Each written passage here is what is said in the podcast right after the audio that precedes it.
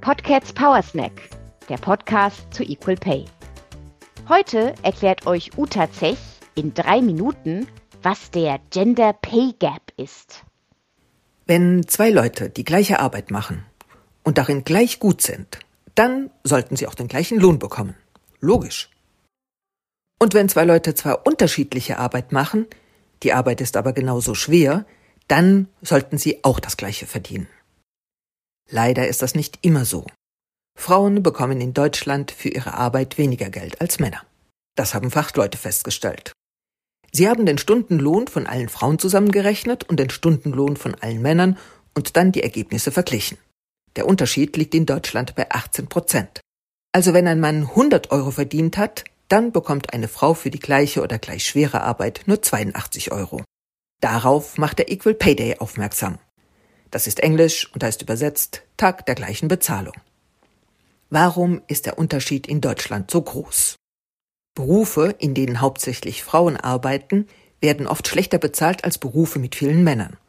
Obwohl die Berufe genauso schwer sind und man genauso viel leisten muss. Zu diesen Berufen zählen Krankenpflegerin, Friseurin oder Erzieherin. Ein Beispiel. Eine Frau, die in der Vorschule als Lehrerin arbeitet, müsste genauso viel verdienen wie ein Mann, der als Elektroingenieur angestellt ist. Die Anforderungen in beiden Berufen sind vergleichbar, wie Wissenschaftlerinnen herausgefunden haben. Die Vorschullehrerin verdient meistens 18 Euro die Stunde, der Elektroingenieur 30 Euro. Außerdem übernehmen Frauen meistens den Haushalt und kümmern sich um die Kinder. In der Zeit können sie natürlich nicht in ihrem Beruf arbeiten und Geld verdienen. Viele Männer fühlen sich verpflichtet, viel zu arbeiten, damit die Familie genug Geld zum Leben hat. Dann haben sie aber wenig Zeit für die Familie. Es ist viel besser, wenn sich die Eltern beides teilen. Die Verantwortung für Familie und Haushalt, kochen, waschen, putzen, Klamotten für die Kinder einkaufen, Geburtstagskuchen backen, zusammen spielen und die Verantwortung dafür, das Geld zu verdienen, das die Familie braucht. Wenn die Kinder etwas größer sind, arbeiten die Frauen oft in Teilzeit. Teilzeit bedeutet weniger Stunden arbeiten, um noch Zeit zum Beispiel für Familie und Haushalt zu haben. In einem Teilzeitjob ist das Geld, das man in einer Stunde verdient, oft weniger als in einem Vollzeitjob.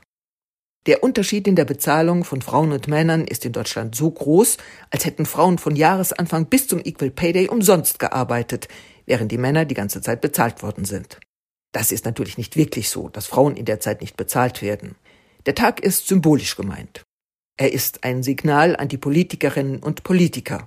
Sowas wie eine Leuchtrakete. Alle, die von dieser Ungleichheit wissen, sagen an diesem Tag, hey, das geht nicht, ihr müsst was ändern.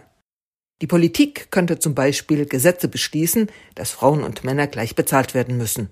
Und Unternehmen könnten überprüfen, ob bei ihnen Frauen und Männer für die gleiche oder gleich schwere Arbeit gleich viel verdienen.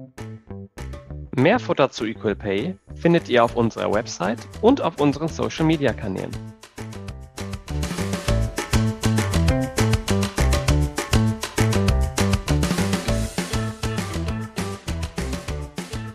Equal Pay Day Deutschland ist ein gefördertes Projekt des Bundesministeriums für Familie, Senioren, Frauen und Jugend.